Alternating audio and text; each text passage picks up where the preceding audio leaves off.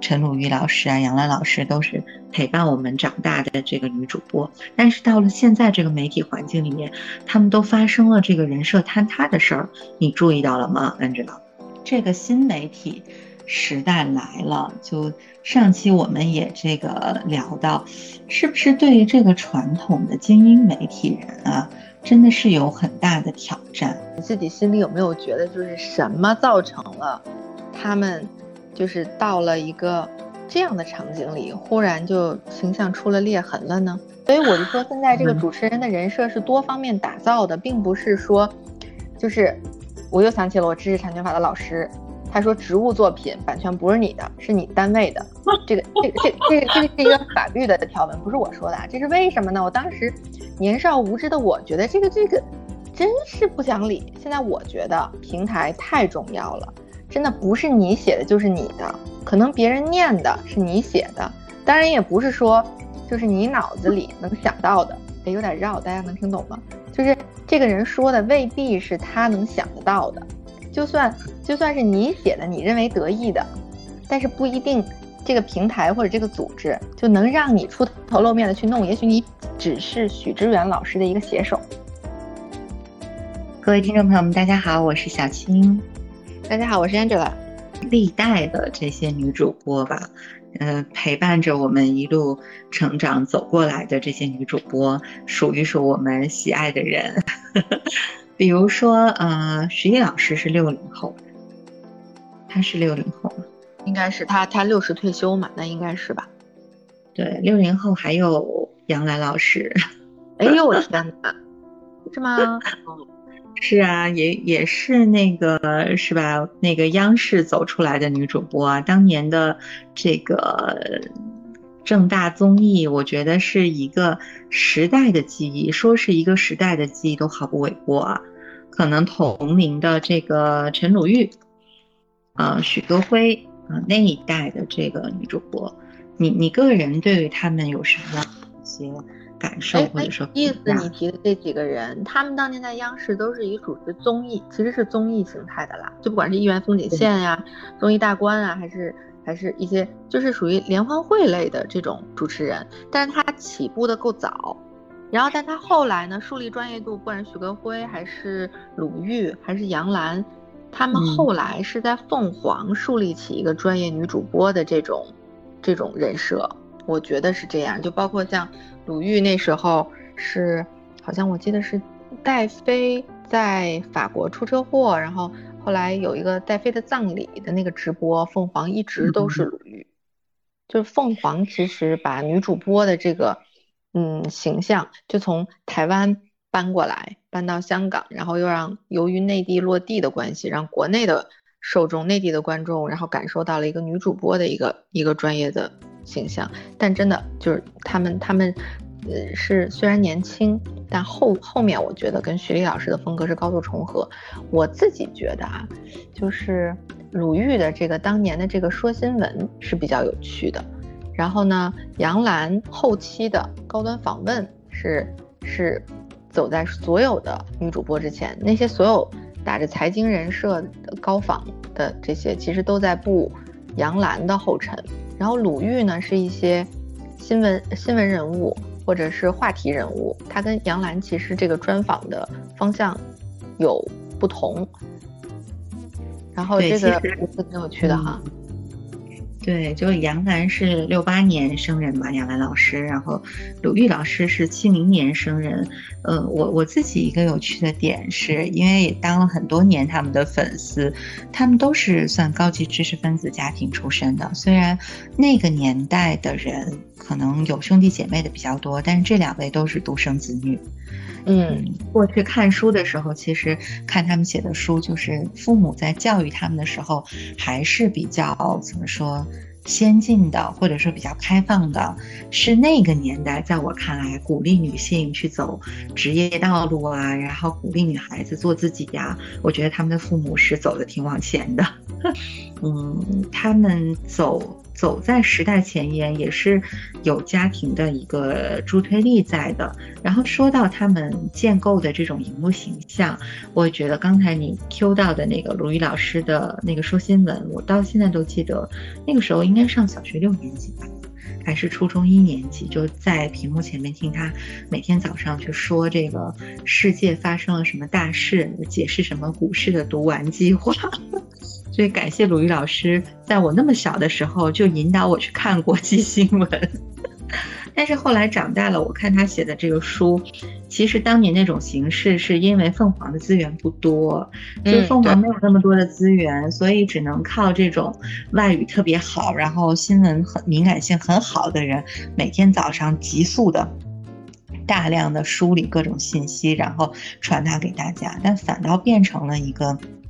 美学的一个特别的一个风格，所以其实人还是你得生对时代呀。我觉得人是在时代里面，他们那一代人是跟着中国的改革开放去走的，完整的经历了这样一个进程。我记得杨澜老师当年还说，说他能够去美国留学，那也要感谢这个邓小平啊，感谢这个中美。这个留学的这个通道，然后让他打开了，真的打开了自己的这个视野，能去做这个高仿。再有一点就是杨澜本身也是一个女强人嘛，她做过阳光卫视，她有过很多从商的经历，所以近年来，即便是到了现在，然后我看这个她去专访的好，嗯，在这个商业上，对 这个我们就不展开说。就是他去专访曹德旺的时候，其实他能问出的一些问题，是一个。有着一些商业经验的人才能问得出来的，不是说单靠说女主播有一个强大的顾问团队啊，或者是她个人口才好的问题，是她真的做过这个事儿，她可以有这样的一个。跟这个曹德旺之间有一个这样的事业性的交流，但是往回说哈，在我们这个像我是八零后，我觉得像陈鲁豫老师啊、杨澜老师都是陪伴我们长大的这个女主播，但是到了现在这个媒体环境里面，他们都发生了这个人设坍塌的事儿，你注意到了吗，Angela？他们的我这就是也有也有注意到，嗯，是就是跟一些卫视的合作。和一些采访嘉宾走的过近，然后这个时候就出现了一些，就是他没有在那个高台上了，走下来了。走下来了之后呢，就也许就会出现这些问题，是早早晚晚会有的事情。你那个距离感和那个权威感一旦不在了，然后他可能就会有问题。就小新刚才说到那个杨澜和鲁豫，我觉得杨澜跟鲁豫还有一个不一样，就虽然都是央视。起步的女主播啊，但是呃，他们俩身上现在你其实已经忘记了这个标签，然后拥有了各自的这个不同的定位。杨澜呢，依然是那个高端的那个我们印象里的那个那个风格，所以我们某种程度上不太能接受，就他他跟他人物形象不符。虽然他已经不在那个机构了，但是他这个这个女神级的这个。高端形象一直在那儿。他最近不是去吐槽大会了吗？那在这个吐槽大会上，他算是一个什么？也不是评委吧，我不知道吐槽大会叫什么，反正就是一个嘉宾。然后他要对大家的这个呃说的这些像脱口秀的这个东西，他要做一个评判吧。那么其中就有一个选手就说到了，一个女的选手就拿她男朋友进行一些调侃。她当时就觉得说，呃，说这个女嘉宾她不接，呃，她不够尊重她的男朋友，大概还是不够尊重她的老公。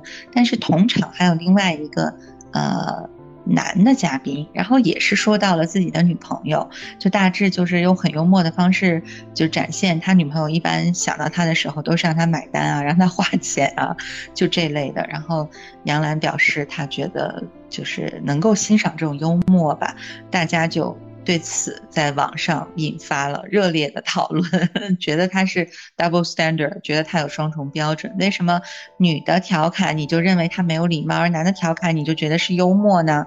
就引起了很多的这种调侃。所以我就想到之前白岩松老师啊，也是我 另一位知名前辈，不幸又被我们在这儿提了起来。小青继续。白岩松老师不是也是在网上吗？就就这个躺平的这个事情，发表了一些自己的这个正能量 言论，意思还是说就是要努力呀，要奋斗啊这样的，说了一些这样的话吧。就是你还是要用你个人的这个努力呀，去克服目前这个生活和你职业发展上的一些困境，然后也是遭到了大家的 一些非。所以就是好像，这个新媒体时代来了。就上期我们也这个聊到，是不是对于这个传统的精英媒体人啊，真的是有很大的挑战？还是说，觉得挑战来自于哪方面？你自己心里有没有觉得，就是什么造成了他们就是到了一个这样的场景里，忽然就形象出了裂痕了呢？你你觉得？我还真不知道，我我想让你给我答答疑、解解惑，因为我还是带着这个粉丝的滤镜在仰望着白老师和杨老师的。哎呀，我这爆棚的求生欲！你你，我其实作为一个观众，但是我有些业内的小伙伴，然后我就在想啊，因为我看我们刚才其实类比过。就是冰冰和徐丽老师，我提到了央视的央媒的直播团队跟现在的 MCN 机构的一个这种形式上的类比。我心里想说的就是，像杨澜这样的主持人，像许知远这样的知名文化人，如果去了一个类似像奇葩说或者吐槽大会这样的场合，他发表一段长的感言，这个是写手的稿子可以给他提前写好的。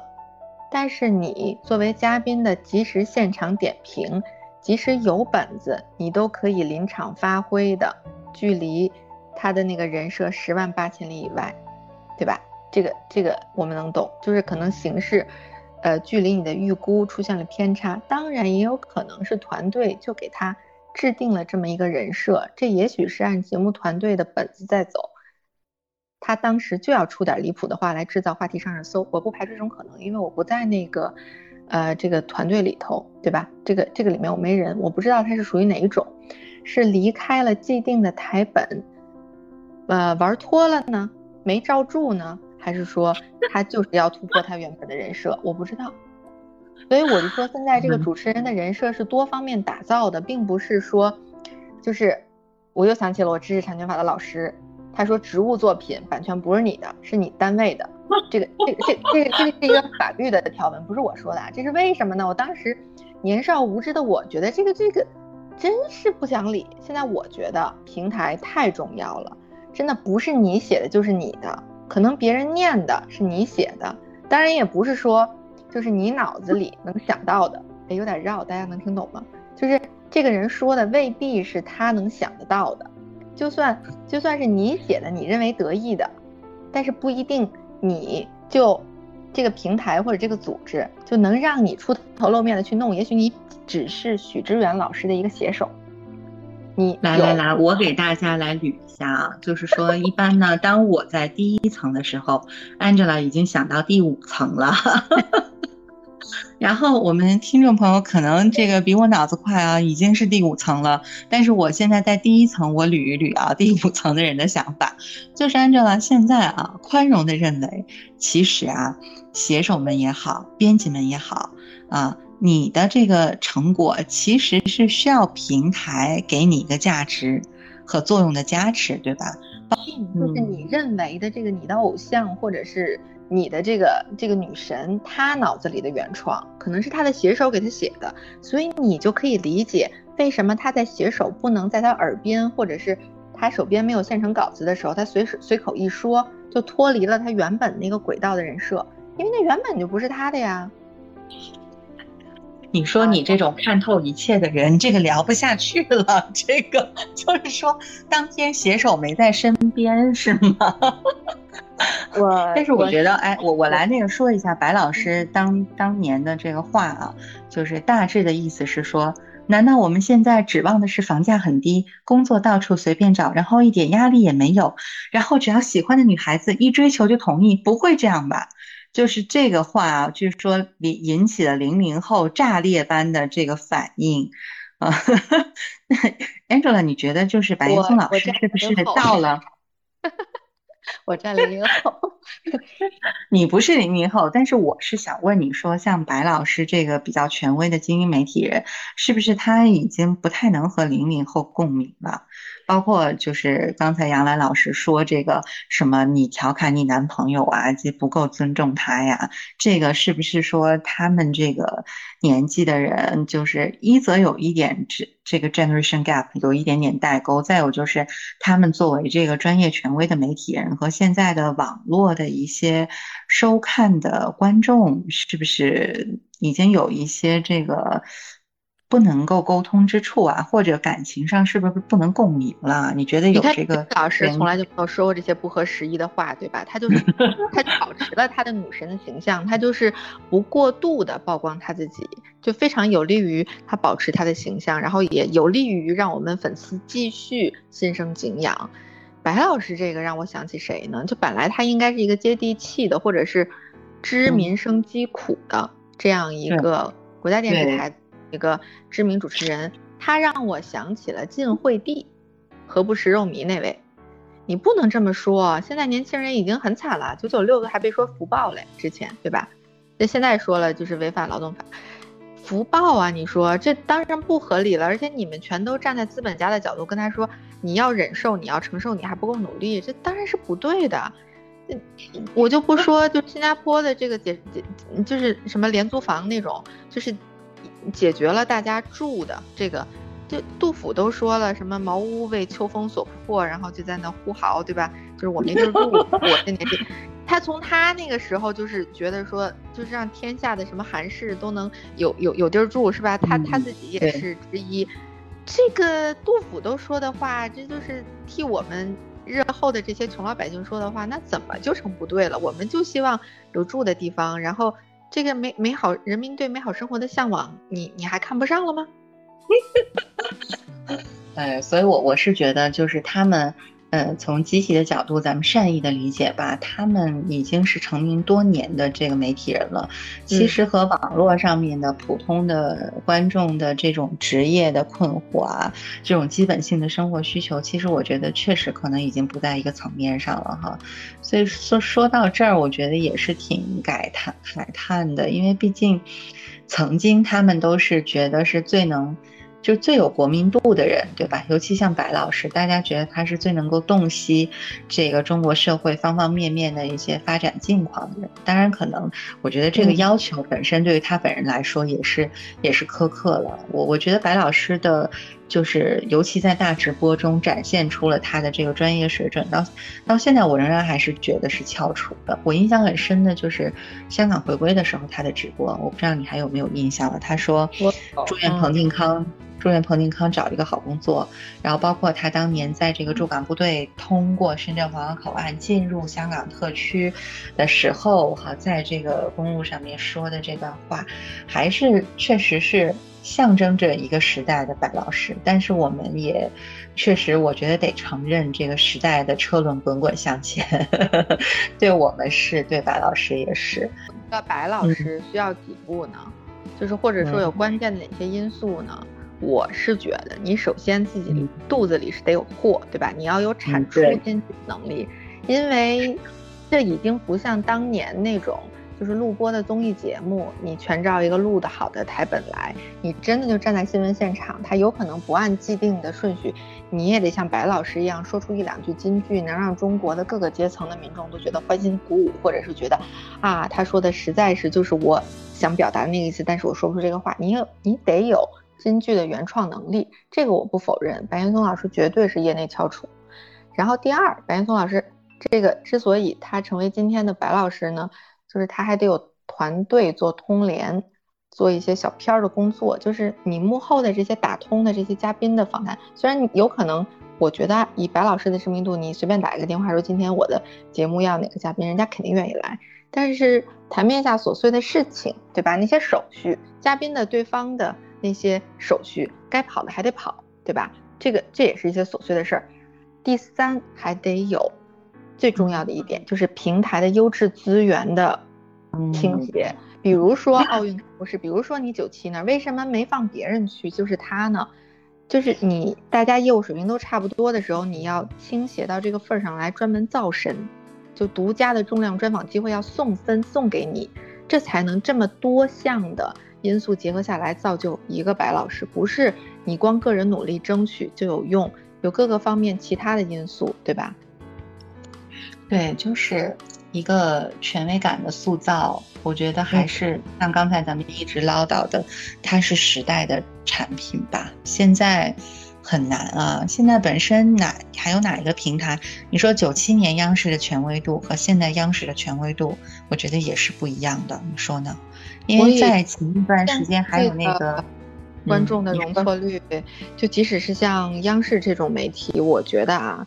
嗯，他再出现那种名场面，比如说奥运开幕式啊，这两年的这种大场面，他们还是依然把这个独家资源倾斜给了白老师这样的，就是老一代的黄金年代末尾的这些人，他并没有放心到给一些新人。我看到就是央视新闻频道也是有一些很年轻的，相对年轻的吧，也没有那么年轻的一些主播，或者比如说像驻外记者转回来做。新闻主播就是英语能力和思辨能力都很好的，这个我我我觉得可能小青也知道，就是刘鑫和王冠这两个人，我觉得很厉害。但是他们某种程度上来说，对于那些独家的央视的机会，比如说钟南山，或者比如说像那时候就是疫苗一针的那个疫苗的那个现载体疫苗的那个陈薇院士。这两期的独家专访都是给了白老师，也就是说，某种程度上平台还是对于白老师是更放心的。但所以，对于像刘星和王冠这样的稍微新生代一点的人，他们得到资源的机会就更没有那么多。这可能是，好像这个现象也有一个专门的名词，我一时想不到啊。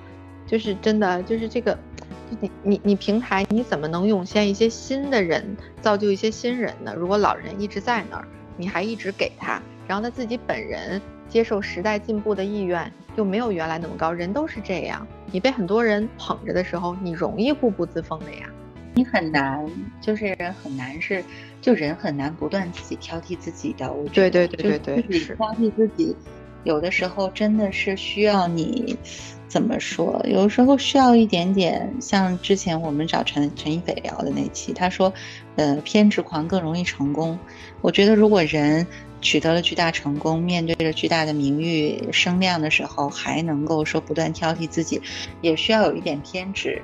但是我觉得这个现象怎么说呢？就也是一个有意思，或者说有点吊诡，就是现在可能平台的想法是。嗯，白老师的国民度更高，呃，像王冠一个八零后，他的国民度不够高，他会觉得白老师做了这个采访，包括像之前专访那个任正非，我看到仍然还是董倩嘛，对吧？都还是资深老牌记者。对对对。那其实这种专访，在我看来，换成另外一个年轻的记者，只要是访任正非，一样也是一个关注度会爆掉的一个采访。对，但是这个时候大家就会觉得，哦，老记者更有权威度，老记者更有国民度，老记者更可信，他会成就这个采访。我觉得可能平台会有这样的一个想法在，但是结果就是会像你说的，哦，那是不是我们永远都是只有这个所谓已经功成名就的人了，然后我们看不到更多的新鲜的面孔和元素的这个出现？对，成就一个新人，你是需要平台砸资源进去，砸独家资源进去。捧他的，对吧？这不是钱上的捧，是资源上的捧，这样才能独独家专访资源，新闻人物才能捧出来这样的新人，对吧？那所以你觉得现在新生代的咱们国内能数得上的女主播还有谁呀？我还真的就是想不到。我觉得可能就是湖南台的或者是浙江卫视的综艺咖，她还不是我们换就是今天探讨范畴的女主播。就新闻意义上的女主播呀，能接下去聊内容，就说内容的。CGTN 出来的那个，就是就是我说刘星和王冠，我是觉得很好。就他们自己也，毕竟我都是会翻墙出去看别人家的新闻直播的嘛。就是在国内能看见的 CGTN，我也是在在那个有时候会看两眼。我是觉得这两个人就是我会比较喜欢，还有的真的就说不出来，可能是新闻频道有一些新人，像何延科和邹韵吧，就是他们在也也是逐渐的从主播到一个访谈类的节目在转变，但是他们。的新闻专访的资源可能还不如刘星和网冠，就这平台的资源让我觉得一个观众来看，可能并没有砸那么大的本儿给他们。所以我觉得鲁豫和杨澜他们这两位主播还有一个特点，就是他们能驾驭的节目类型其实特别多。嗯，做对，就新闻领域的话，其实陈鲁豫是专访过。呃，希拉里的杨澜也是专访过希拉里的，他们的这个专访我都看了，我觉得也是各有千秋的。然后他们可以去主持晚会，对吧？也可以上综艺，就是他们的面相是非常多的。现在在国内的女主播当中，如果你说找出综艺节目主持人，可能还有，但是说这个综艺节目主持人是不是还能坐下来跟希拉里聊一聊？